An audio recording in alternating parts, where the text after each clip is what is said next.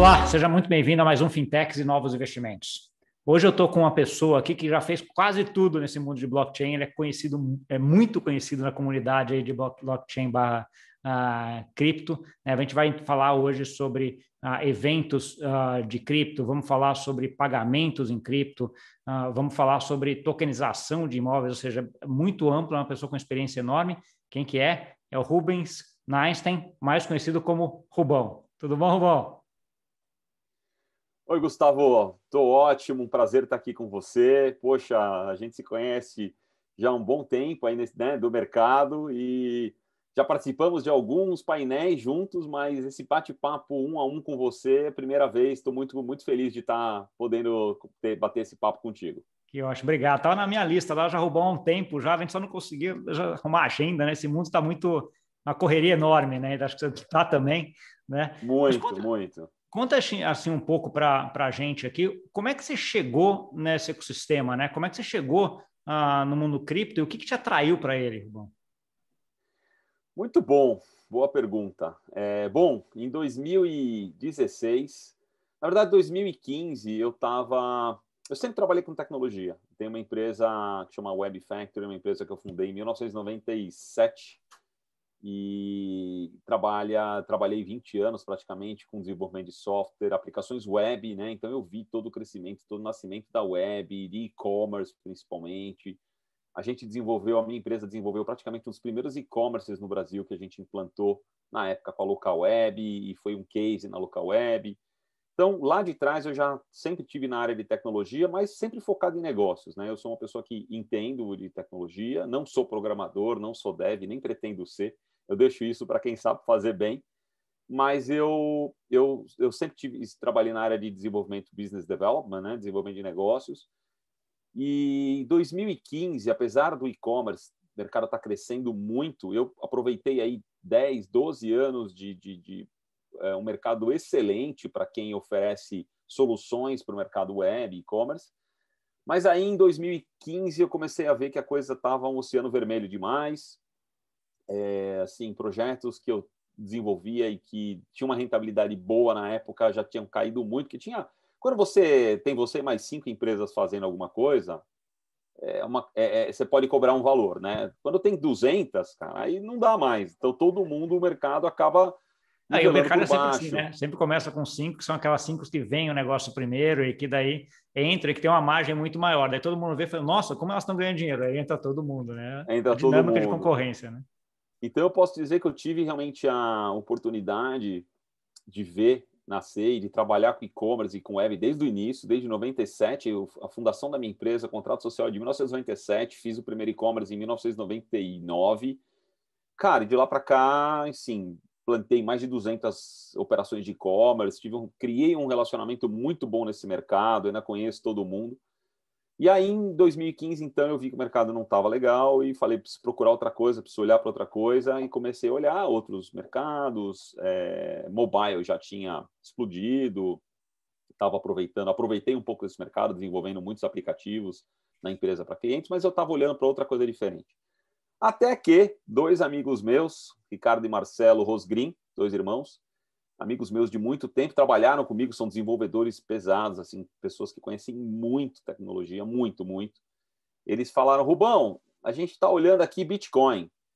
Eu falei, Bitcoin, cara, eu já ouvi alguma coisa, mas o que, que é isso direito? Falar, ah, uma moeda virtual, digital. Eu falei, e para que, que serve? Ah, por enquanto não para muita coisa, mas vai servir. Eu falei, mas isso aí, como é que funciona? Eles me explicaram um pouquinho, eu falei, mas isso aí é para nerd, cara, isso aí não vai pegar. Não dá, né? Não, não, aquele endereço gigantesco, hash, a, a chave pública, chave privada. Eu falei, pessoal, isso aí não vai pegar, o pessoal vai não vai usar isso, cara. É complicado demais, as coisas tão, tem que ser fáceis. Aí eles, não, tá bom. Aí, um mês e meio, cara, ele cutucando, ah, Rubão, vê isso aqui, olha isso aqui e tal. E eu não dando muita bola. Até que um dia, numa outra, numa conversa mais demorada, eles falaram: olha, você não entende nada do assunto. É bom você ler alguma coisa para você entender, para você poder tomar uma, uma opinião, ter sua opinião. E me deram um paper, o paper do Satoshi, e me deram o livro do Fernando Urich, é, que eu li na época. Bom, cara, foi num final de semana, na segunda-feira eu liguei para eles e falei, ó, oh, tô pronto, vamos embora, vamos fazer isso acontecer. E foi assim que tudo começou.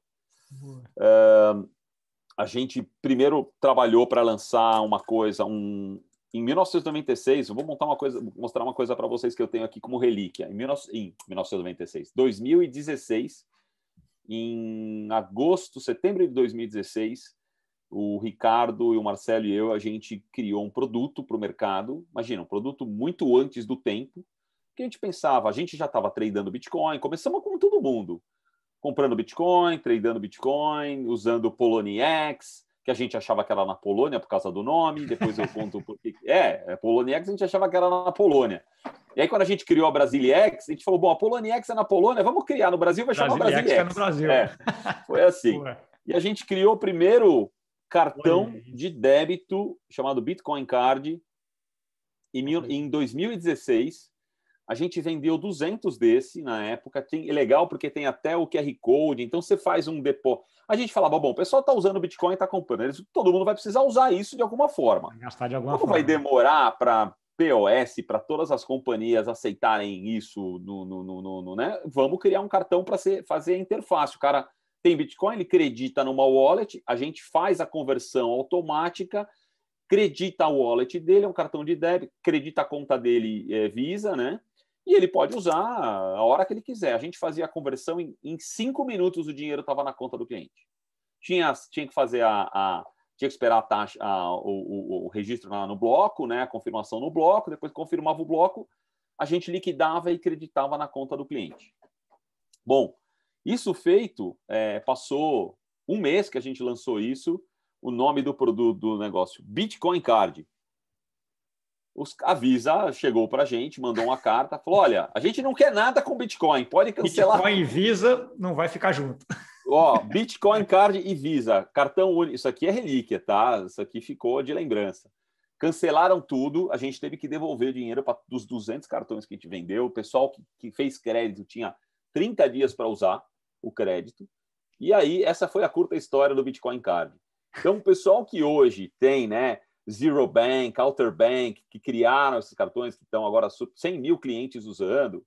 Cara, a gente criou isso quatro anos atrás e, e, e já e morreu em um mês, porque o mercado, foi muito antes do tempo, né? É, né? O, aprendizado, negócio... assim, esses pontos acho que é até um aprendizado que a gente escuta muito em startup, né? Esse é um exemplo claro, assim, né? Então, se você tem uma ideia espetacular, mas não está ainda o mercado com a maturação suficiente para para ter isso, né? Hoje a Visa está dando, tem um monte de iniciativas da Visa com Bitcoin hoje. Hoje, você bater na porta, ele até pede para você fazer o Bitcoin Card lá, porque Exatamente. é uma postura totalmente diferente. Mas estamos falando aí de quatro anos aí de maturação, quatro, né? Um pouco menos, né? Foi agosto de 2016. Não, é, nós estamos 21 mais, um mais, de quatro anos. É, mais de quatro anos. É, Bom, então, assim. aí conversa vai, conversa vem com o Ricardo e com o Marcelo. Pô, já tem três, quatro. A gente não queria abrir exchange porque já tinham três, quatro. Já tinha mercado Bitcoin, a Bitcoin Trade, a Bitcoin Trade, mercado Bitcoin, a Bitcoin to You, a Foxbit.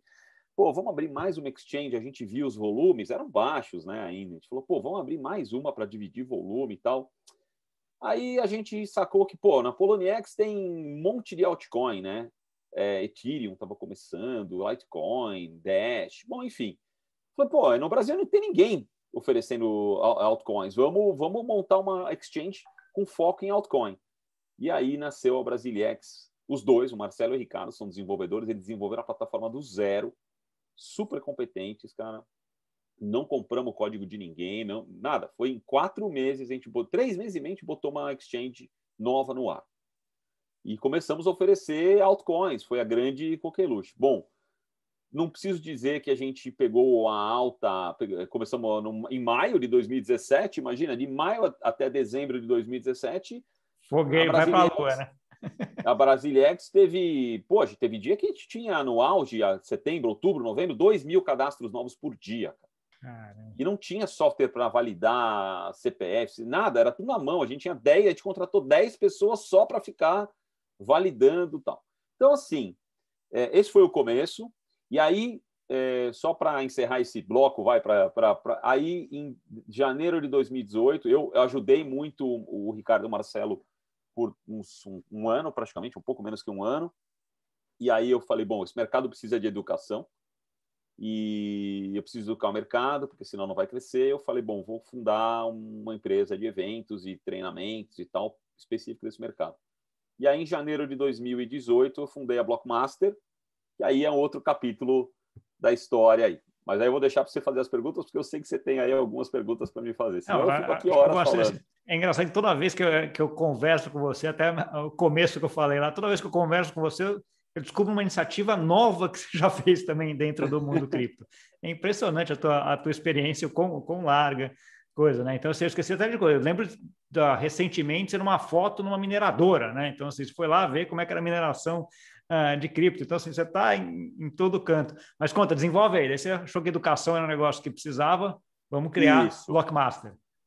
É, não só educação, como eu vi que o ecossistema estava se formando e que ia precisar de um realmente uma ferramenta, um ambiente de negócios para que esse é, é, esse ecossistema pudesse se florescer, criar conexões e, e enfim, networking e tal.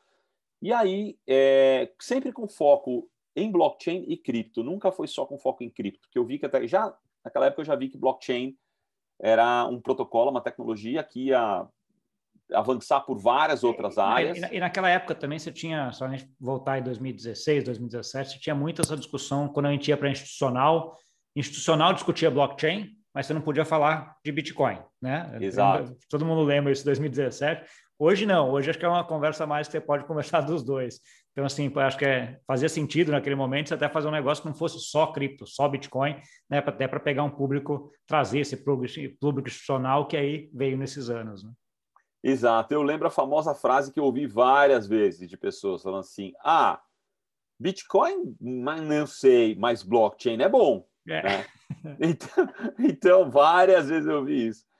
Uh, bom, uh, e aí, Gustavo, é, eu, eu montei a Blockmaster e fizemos vários eventos. O objetivo era realmente trazer, aproximar todo o ecossistema. Tive apoio de várias empresas importantes no mercado é, que entraram. A própria Brasiliex foi um dos primeiros patrocinadores. A Bitcoin Trade entrou. Vários outros, mercado Bitcoin. Uh, a CoinWise, pô, a gente teve IBM, a gente teve vários patrocinadores importantes que entraram para valer com a gente. Fizemos em 2018, em novembro de 2018, o primeiro Fórum Blockmaster, que foi em São Paulo, aqui na FEComércio. Foi um evento para 1.200 pessoas, um, pô, um primeiro evento muito bom. Não sei se você teve a oportunidade, se você esteve nele, participou. Não tive. Acho que você nem é, você estava no Brasil ainda, mas acho que na época você não. Eu estava de mudança para cá, né? Que foi, acho que foi ah. agosto, não foi? Foi. O evento foi em novembro. Novembro, novembro já estava aqui, então. Porque eu estava mudando então, agosto, você... então assim, eu, eu lembro, então, eu lembro então... da gente conversar dos dois hotéis. Aliás, eu consegui participar de um, né? Porque assim, sempre Isso. tinha um problema de agenda ali. É, então tá perdoado. O primeiro você não pôde, não pôde participar porque você não estava no Brasil mesmo, está perdoado.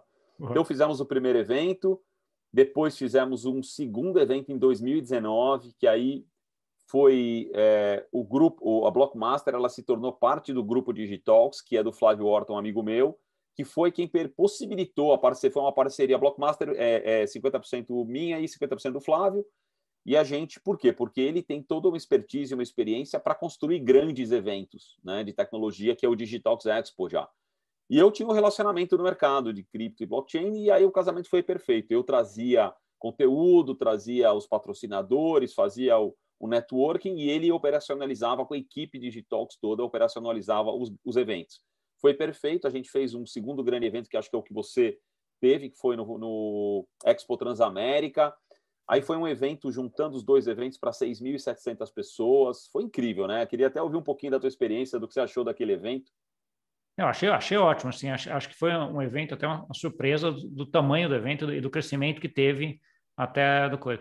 Ah, eu gosto muito até desses eventos, apesar de não ter participado pessoalmente dos primeiros, eu gostava muito da curadoria que você fazia, bom, nesse sentido. Acho que você, por estar até bastante envolvido nesse sistema, saber quais são as discussões, acho que eram sempre discussões ah, válidas, eram discussões que a gente tinha, né, nos grupos de WhatsApp, Telegram, então, então assim, você trazia aquilo lá de uma forma muito legal. Então, assim, isso eu achava bastante boa e sempre colocando gente que eventualmente até eu que estava bastante envolvido até não, não conhecia, né? Então, pô, esse, os caras também têm uma visão boa sobre isso. Então, assim, era uma coisa uhum. bem legal. Gostei bem. É, eu, eu, eu, eu, sempre naveguei bem e eu sou uma pessoa que realmente, assim, articulada de, de fazer contatos e de conhecer pessoas. Então, É, em 2018, inclusive, aconteceu algo interessante. Antes do, é, do evento, inclusive, eu fui em maio de 2018, eu fui para a Suíça com a missão brasileira.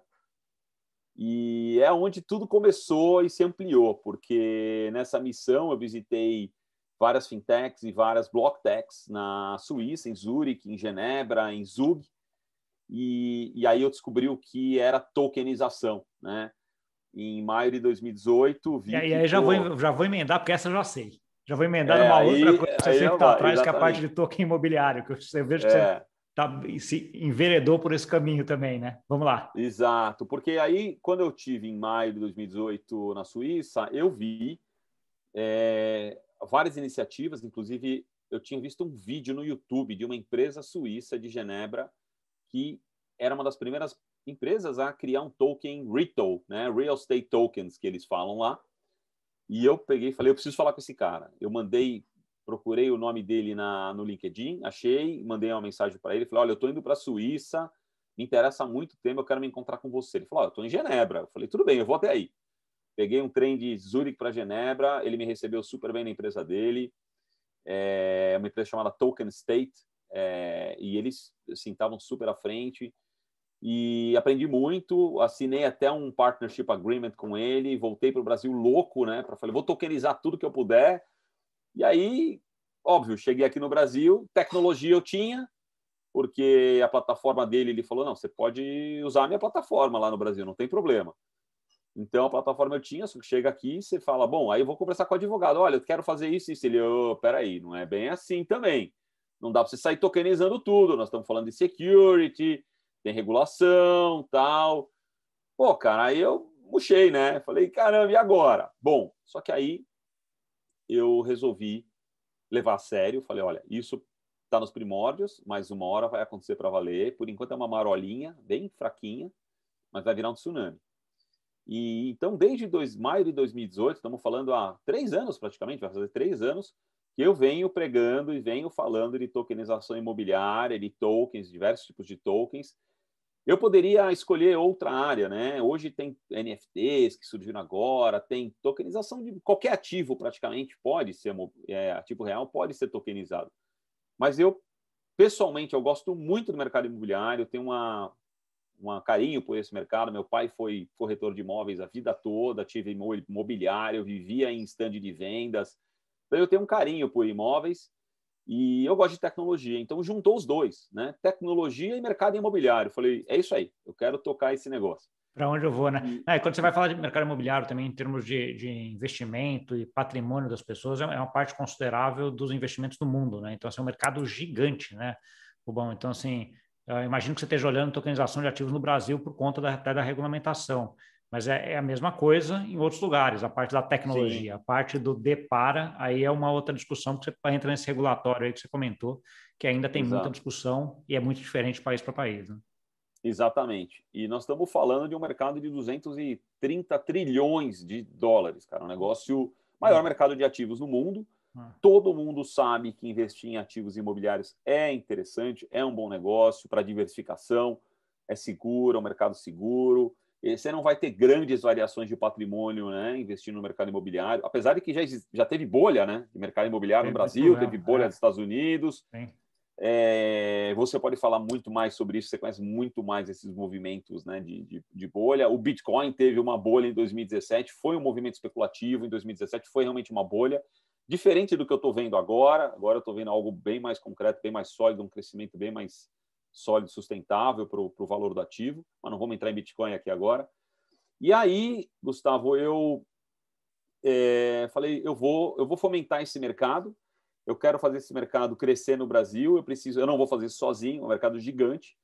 E aí eu descobri, entre todas as minhas pesquisas, a Fibri, que é uma fundação internacional para blockchain real estate que fica na Holanda, que é uma associação, uma fundação de profissionais do mercado imobiliário e que querem é, aplicar a tecnologia, o protocolo blockchain nesse mercado.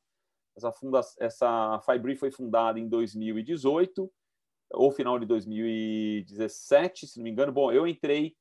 É... Não, perdão, perdão, perdão, acho que foi 2019, estou confundindo aqui. Eu entrei, me associei, me tornei um, um Brazilian Chair é, da Fibri em fevereiro de 2020. Então, de lá para cá, eu tenho um relacionamento com todos os membros, com os board members, com mais de 40 países que, que estão, são membros da Fibri, e um relacionamento nesse mercado que está sendo incrível, conhecendo todas as iniciativas de tokenização imobiliária no mundo todo e criando relacionamento nesse mercado no mundo todo. E o meu objetivo com a Fibri é promover e desenvolver esse mercado aqui. Eu tenho minha iniciativa própria, que é a Blockmob, que é minha empresa de consultoria e tokenização imobiliária, mas independente da minha empresa, como Fibri, eu quero, eu estou trabalhando para desenvolver esse mercado. Fizemos um segundo meetup agora há duas semanas atrás, tivemos 120 pessoas do mercado imobiliário uh, participando desse meetup, pessoas de grandes empresas, grandes construtoras incorporadoras, que agora estão olhando para isso, falando, não, é bom a gente prestar atenção, vai. porque isso vai mudar o mercado. Conta um pouquinho dessas experiências internacionais aí que você, que você viu, um pouco, bom, assim, alguma, tem alguma que te surpreendeu muito? E, e outra pergunta, acho que eu vou juntar três perguntas, né? Teve alguma aí que te surpreendeu muito, muito diferente do que você imaginava que, uh, que pudesse usar a tecnologia para essa tokenização? Essa é a primeira. A outra, que país você acha que isso aí está mais desenvolvido em termos de regulação, então mais fácil fazer isso? E como é que está o Brasil nisso daí? Tá, joia. Vamos lá. É, bom, eu vi várias iniciativas, tá? É, no mundo todo, uh, isso está tá caminhando uh, em velocidades diferentes. Na Europa e Israel, por exemplo, tem um parceiro muito forte que faz parte da Fibri também, em Israel, que já teve várias iniciativas de tokenização. Eu já vi, eles já tokenizaram ativos na Inglaterra, já tokenizaram ativos uh, em Phuket, nas, um resort nas ilhas das Maldivas, se não me engano. Não lembro se Phuket nas Maldivas ou na Polinésia, não lembro onde, onde é exatamente. Não sei. Uh, e outros ativos imobiliários que estão sendo tokenizados, tá? Então, iniciativas realmente muito bacanas. Uh, em Manhattan, um, uma penthouse em Manhattan. Nós não estamos falando de um volume, como tudo que começa, não são centenas ou milhares de imóveis ainda que estão já sendo tokenizados. A gente tem algumas, alguns projetos em vários lugares do mundo simultaneamente acontecendo. Tá? É, no Brasil, a gente tem um caso único, basicamente, que é do BTG, que fez o, o né? e não fez no Brasil, por causa da regulação, ele fez na, em Cayman, né, através é, do... E o BRICS, se não me engano, ele não é exatamente um ativo uh, uh, imobiliário, né? É um certificado, né? É, exato, exato. Não ele é um, um fundo de certificados de ativos imobiliários, se não me engano. Exato, exato. Agora, o que eu vejo? Eu vejo que a aplicação de a blockchain, o protocolo blockchain aplicado ao real estate, ele tem várias iniciativas, várias uh, possibilidades de aplicação, desde uma possibilidade de captação de recurso para lançamento de um projeto, onde não existe ainda o ativo imobiliário. Então, não existe, não existe uma matrícula, não existe um ativo, então você pode fazer uma captação tokenizando um contrato de direito à propriedade, né? Então, isso é algo que tem uma margem, porque, veja bem, é, é, security é algo que você está oferecendo, que é um ativo real, tal, que oferecer algum tipo de rentabilidade. Né? Aqui a gente não está oferecendo tipo de rentabilidade nenhuma. Você não, compra um ativo. Nem tem um ativo ainda, né? É. Nem tem um ativo. E ele, assim, se você comprar um contrato, que, qual a diferença de você assinar um contrato de compra de um, de um imóvel ou esse, ter uma representação digital desse contrato? É basicamente hoje, né? Então dá para gente. E aí entra um pouco nessa, nessa, nesse ponto desse desenvolvimento dessa tecnologia que fica ali na margem de até onde dá para ir, dada a regulação, né? Enquanto a regulação não, não olha ah, isso altera, né? A gente está hoje correndo aí rápido, Banco Central e CVM, né? Com as duas sandbox que certamente vão vir, né? Principalmente da CVM deve vir alguma coisa interessante para até auxiliar essa tokenização ah, de ativos, por, por enquanto não tem. Então aí você fica aí nessa nessa margem de até onde pode ir, dá para fazer. Depois daqui para frente não consegue, né? Então. Exato, exato. Mas os empreendedores, como são inventivos, né? Estão encontrando meios e maneiras de é, se tokenizar dentro de utilizando utility tokens, utilizando caracterizando o ativo como um ativo, porque por exemplo, um imóvel, ele não é uma security, ele é um ativo. Ele é um ativo, ele sim. é um ativo, né? Então, é, é, eu não vejo assim problema em você tokenizar um ativo, do mesmo jeito é. que. Não, e você está tá me lembrando, essa parte de, de, ser inventivo e de resolver, acho que tem, o exemplo, maior exemplo para mim é a quantidade de empresas que se tokenizaram, de certa forma, nos Estados Unidos, virando ETFs. Né? Então, assim, ETF, Estados Unidos, a SEC não deixa você fazer a, a CVM lá dos Estados Unidos, né? SEC, não, não deixa você fazer a, um ETF de criptomoeda, por exemplo. Mas você pode ter uma empresa, né, com CNPJ lá, que vai Sim. só comprar Bitcoin. Uhum. E aí você uhum. lista essa empresa na, na, na, bolsa. Mas, pô, mas se é uma empresa que só compra Bitcoin, a rentabilidade dessa empresa na bolsa vai ser igual a do Bitcoin, que é igual a do Sim. ETF. Então, assim, é quase a mesma coisa, mas não é a mesma coisa do termos do. Então, assim, você achou uma, uma solução ah, uma invenção muito Isso. boa para fazer. É um pouco do que você está falando da, da É um pouco de... do que eu estou falando, né? E a gente já tem iniciativas muito legais. E eu vou te falar, me surpreendeu muito, Gustavo. Em abril do ano passado, eu fiz o primeiro meetup da Fibre no Brasil. É, tinham 70, 80 pessoas, e assim, eu tive que explicar o que era token, tive que explicar o que é tokenização, tive que explicar muita coisa dos básicos, né? Que realmente era bastante novo e tal, muita gente não fazia ideia. Passou um ano, é, as pessoas que participaram desse último meetup, eu, eu passei por cima, dei uma explicação geral, mas praticamente boa parte, mais de 50% já sabia o que era token, já tinha ouvido falar de tokenização. Inclusive, quando eu, é, pelo Meetup, aquele aplicativo de inscrição de Meetups, eu, eu fiz duas perguntas para a pessoa poder se cadastrar no, no Meetup. Assim, pelas respostas que eu vi, 50% ou mais, 70% era do mercado imobiliário, e 50% da, das pessoas que participaram já sabiam o que era token, tiro falar de tokenização, e 5% já estão envolvidas, as pessoas responderam, já estão envolvidas em alguma iniciativa de tokenização.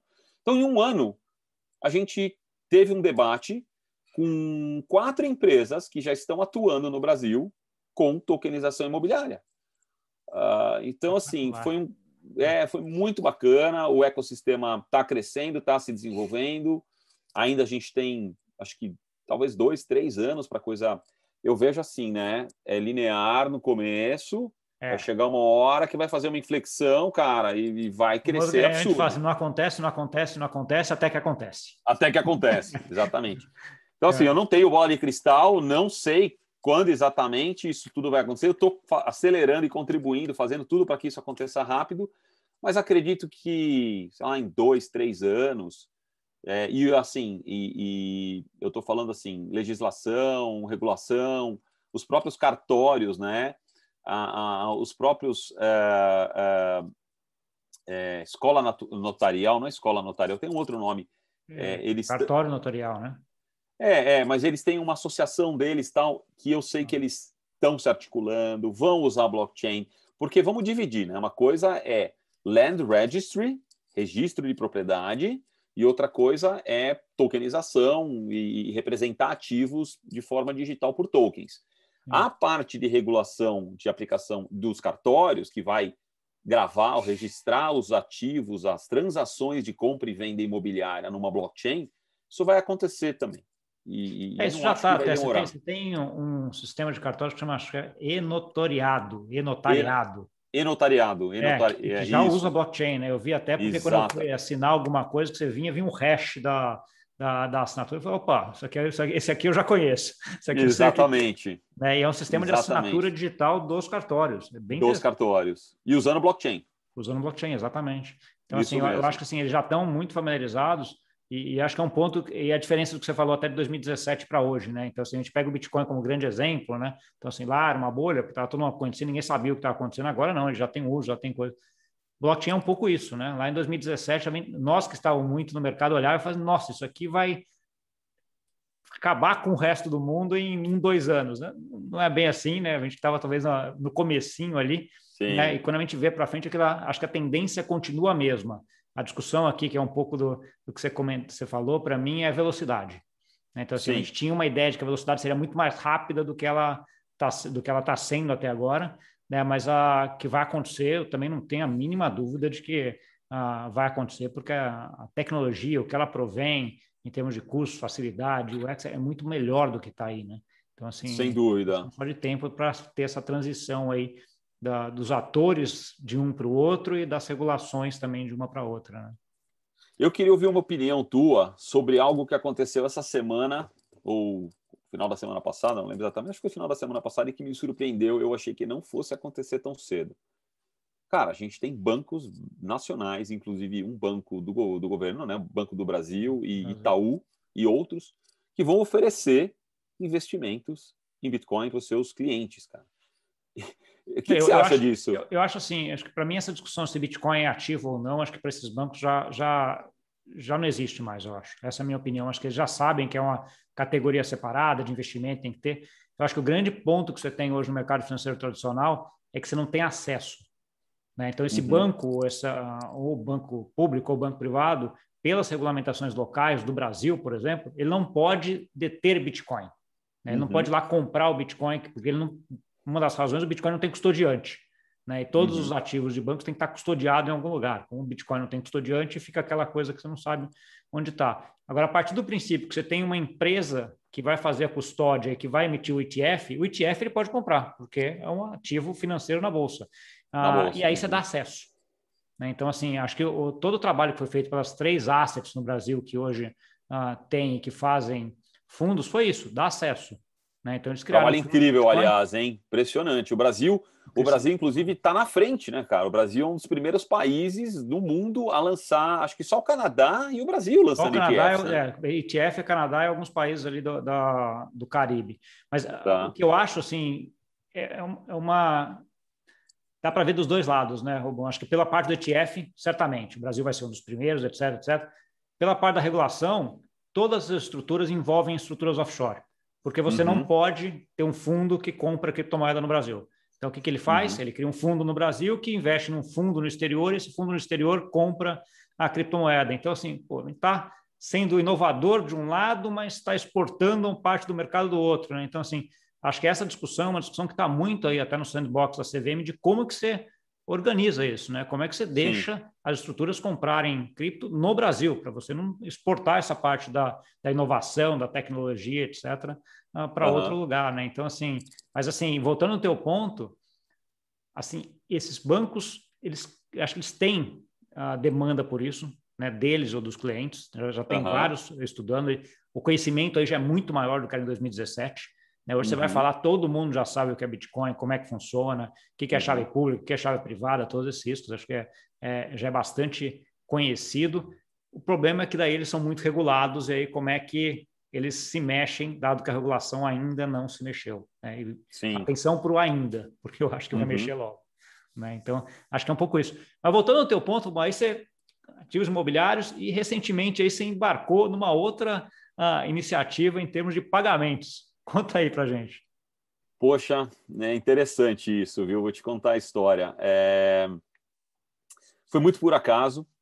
É... Como, é... como eu estou nesse mercado é, há um bom tempo e tenho um bom relacionamento, uma empresa desse mercado, que eu não posso falar ainda o nome, me procurou para fazer uma, um processo de M&A, fusões e aquisições. Né? E, e, eu acabei indo ao mercado e fui procurar um comprador para esta empresa brasileira no mercado de cripto e tal. E, obviamente, eu fui buscar no exterior. Fui buscar no exterior, falei, bom, o mercado está se consolidando, eu sei que tem muita empresa de fora, está olhando para o Brasil com olhos agora é, sérios para valer, está vendo que é um mercado enorme. E comecei a conversar com alguns players de fora, e um deles foi a Coin Payments, e conversei e acessei o, no LinkedIn, eu já estava conectado, curiosamente, já estava conectado com o CEO da Coin Payments, que é o Jason. Comecei a conversar com ele, ofereci a, a empresa para ele, olha, é assim, assim, assim, não sei se vocês têm interesse. Falou, olha, na verdade não, a gente não tem interesse, mas eu tenho uma outra empresa do grupo, que eu, eu sou investidor, que tem interesse, me recomendou tal. Tudo bem. Aí comecei a conversar com outra empresa. Só que aí o Jason continuou conversando comigo, Rubens, mas me conta mais aí como é que como é que é, como é que está o mercado brasileiro? A gente já tem aí uma presença no mercado brasileiro, já tenho tantos mil lojistas, porque assim a Coin Payment, só para explicar para quem está assistindo, ela é a maior processadora de pagamentos de cripto no mundo. Então, resumindo, é uma PayPal das criptos. Resumindo, uma forma bem simples. Você quer receber cripto no teu website? Você vai lá no site da Coin Payments, abre tua conta de merchant, de lojista, com alguns passos você configura lá simplesinho, pega um código ali, põe no teu site, pronto. Teu site já está habilitado e pronto para receber pagamentos em cripto. E quais cripto? Mais de mil. O cliente pode falar, ah, eu quero pagar em Litecoin, eu quero pagar em Bitcoin, quero pagar em Dash, quero pagar mais de mil criptos, cara. Então a plataforma é muito robusta.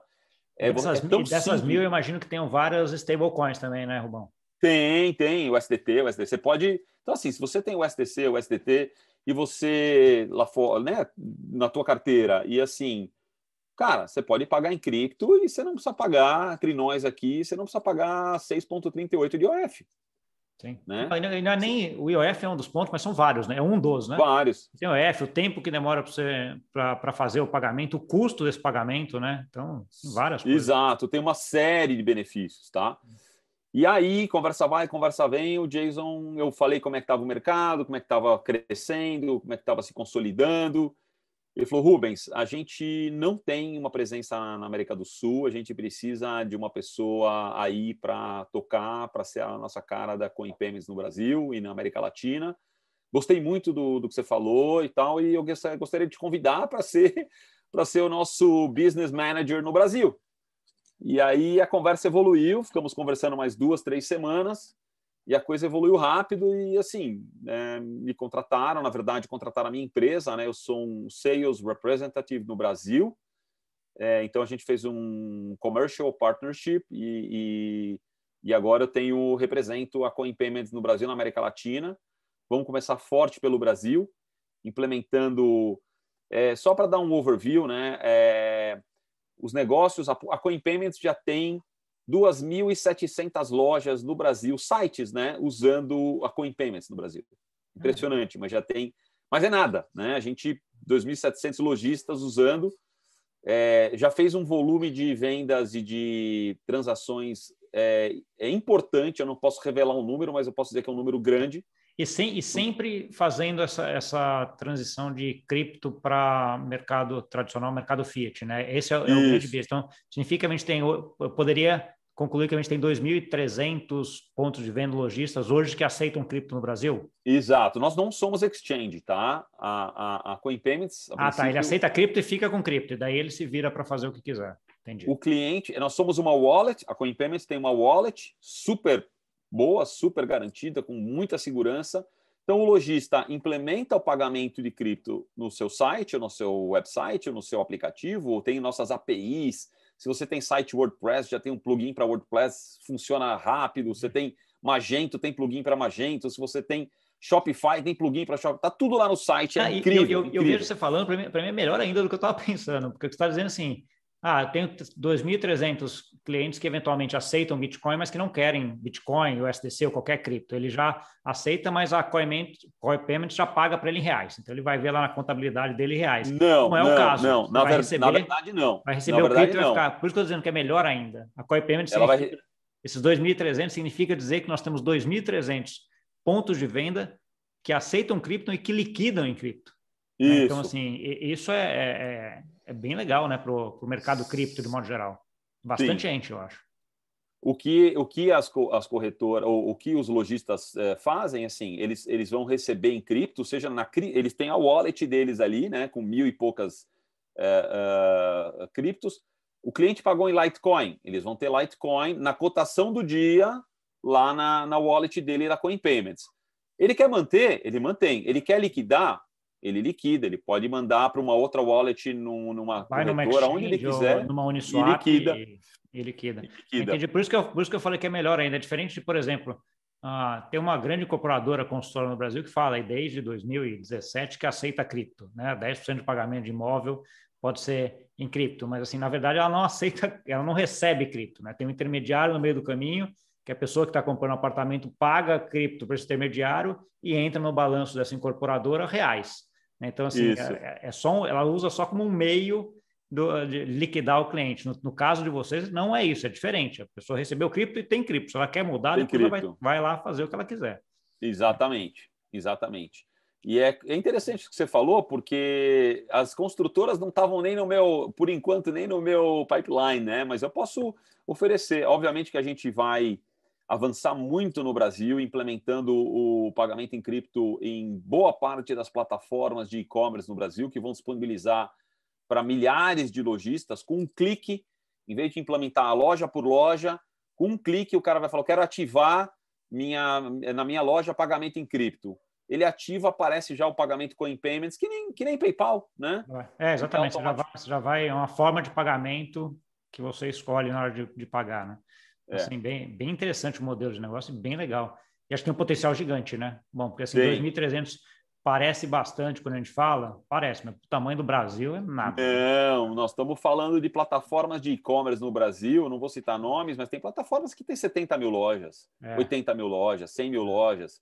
A gente tem, sei lá, uma Vtex, que é um, um principal player de, de e-commerce no Brasil em termos de plataforma global já. Cara, eles movimentam bilhões de, é. de, de é, bilhões, Brasil, bilhões, Brasil, bilhões. A magnitude do Brasil, que é uma das grandes vantagens do Brasil, no ponto de vista desse mundo digital, né? O Brasil tem escala. Né? Então, assim, Exato. isso é muito importante, porque você desenvolver um negócio, você consegue ali fazer no Brasil, né? Porque é muito importante. Bom, tem mais ou menos um tempo aqui que eu, que eu tento seguir para a gente não estourar tá, muito. Joia, a gente já estourou claro. até esse tempo. O papo estava tão bom que a gente foi embora. Se aqui. deixar, eu vou falando, é, cara. não, e eu também eu também estou bem interessado, sempre falando com você, eu sempre acabo aprendendo alguma coisa ou sabendo de alguma coisa nova que você fez aí. Né? Mas ah, eu queria, ah, nesse final aí, que você deixasse aí duas coisas. Uma mensagem final para quem está nos ouvindo e também para quem quiser entrar em contato com você, como é que te acha? Tá joia. Vamos lá. É... Pessoal, eu, eu vejo assim: é, esse mercado mal começou. Se você quer se interessar, eu, te, eu recomendo estudar, se aprofundar no assunto. Tem muitas possibilidades para empreender e para começar. Nós estamos. Eu, vou fazer uma comparação que eu, que eu fiz outro dia, eu gostei. Lembra quando a internet era de escada, que tinha o, robô, o US Robotics, e aí você acessava a internet e tal? Cara, nós estamos acabando a fase da internet de escada e vamos começar agora com a fase da DSL. Então, nós estamos mais ou menos em 99, 2000, mais ou menos relativo né, ao e-commerce, à web. É o momento que a gente está agora. É, a crença de que, a, de que o Bitcoin, que as criptomoedas não são brincadeira, acabou. É, só ver o que está acontecendo com o mercado, né? E, e, eu, e eu, sim, acho que quem se dedicar e entrar a fundo empreender nessa área, caso você queira empreender ou não, ou mesmo para o seu uso diário, né? As criptos vão estar cada vez mais presentes na nossa vida. E daqui cinco anos, Gustavo, se a gente fizer uma nova entrevista, você vai ver que assim o dinheiro já é eletrônico, já é eletrônico há muito tempo, né? Ele vai se tornar cada vez mais digital, porque existe essa diferença de eletrônico e digital. Então eu, eu acho que as oportunidades tem muita oportunidade nesse mercado. Quem quiser é, estudar e se aprofundar e, e, e pegar essa essa não é essa onda, é essa não é essa marola, agora é uma onda e vai virar um tsunami. Tá na hora. Entra é. para valer. Não tenho dúvida, você volta aqui antes de cinco anos, Rubão. Se você voltar daqui cinco anos só, a gente vai ter que fazer um programa umas 25 horas, né? Para ser. É, é, é, é, não, tá bom. Deus quiser, aí mais um ano a gente volta a conversar de novo para ver o que aconteceu nesse um ano. Pô, queria te agradecer demais aí pela, pela tua, pelo teu convite, por estar aqui compartilhando com vocês, é muito bacana. É, não sei se tem, tem, Você fez mais alguma pergunta? Se queria É, a segunda ponta é onde, é que, onde é que o pessoal continua essa conversa contigo? Onde que eles te acham ah, aí, caso tenham te... Legal, legal. Olha, a melhor forma de entrar em contato comigo é pelo LinkedIn. Tá? Então, Rubens Einstein, me procura no LinkedIn, é, me adiciona lá, me manda uma mensagem. Uh, assim, eu acho que é uma boa maneira de começar é, é o relacionamento. Você tem interesse, precisa de ajuda, quer tokenizar algum imóvel, Uh, você tem uma loja. Hoje eu estou rodando dois pratinhos, vai. A parte a Coin Payments, né? Que eu quero disseminar o máximo pagamentos em cripto no Brasil, que isso vai crescer também. Agora também está indo linear e vai e vai. A gente está enxergando pela BI da empresa o, o, crescimento do negócio e também daqui um dois anos o volume de pagamentos em, em cripto também vai crescer absurdamente, tá? Então isso, isso a gente está vendo agora dúvida em relação a é. isso, porque até como meio de pagamento, a, a, as criptos ou a tecnologia de cripto, eu coloco muito claro a parte de stablecoins, é muito mais eficiente que a grande maioria dos países tem de sistema de pagamento. No caso do Brasil, eu diria até que não tanto, até pela implementação do Pix. Né? O Pix é um sistema de pagamento muito eficiente. Hoje, Fantástico. Então, uma stablecoin de reais aí, eu não sei o quanto ele teria, mas você vai falar pagamentos em dólar, em euro, em ien, em, em grande parte dessas moedas aí principais, ah, os sistemas de pagamento não são tão ágeis, e aí eu não estou entrando nem para países com sistemas de pagamento piores, né? Eventualmente, aí outros que a gente conhece que têm um sistema de pagamento muito pior. O Brasil está num nível hoje bastante bom em relação a isso, e mesmo assim acho que ainda tem muito espaço. Né? Acho que esse business que você está entrando, acho que tem muita, muita, muita coisa. Depois você me passa esse link, uh, o teu contato no LinkedIn, aliás, eu tenho lá, eu vou pegar, eu coloco aqui embaixo já para quem não, uh, para quem quiser já clicar direto e lá, vai estar tá lá na tá descrição tá aqui da, da conversa. Tá bom? Mais uma vez, obrigado, Bom, parabéns aí pela, por todo o teu empenho aí nesse ecossistema e tudo que você vem criando aí para transformar esse mercado em um mercado cada vez maior. Tá ótimo, Gustavo. Foi um prazer, uma ótima semana para todos. E um abraço, até a próxima, hein? Em breve, se Deus quiser. Logo em breve estamos aqui de novo. E para você que nos viu, não esquece de dar o like, compartilhar com aquele amigo e amiga aí que gosta desse assunto. O papo aqui foi muito legal. Falou de empreendedorismo, de pagamentos em cripto, falamos de uh, token imobiliário, tudo isso. O Rubão, é assim, é uma, é uma, é toda vez que eu converso com ele, eu fico surpreso da quantidade de coisa que ele faz. Ele deve dormir duas horas por dia. Mas isso vai ficar para uma próxima conversa. Tá bom? Obrigado e até semana que vem.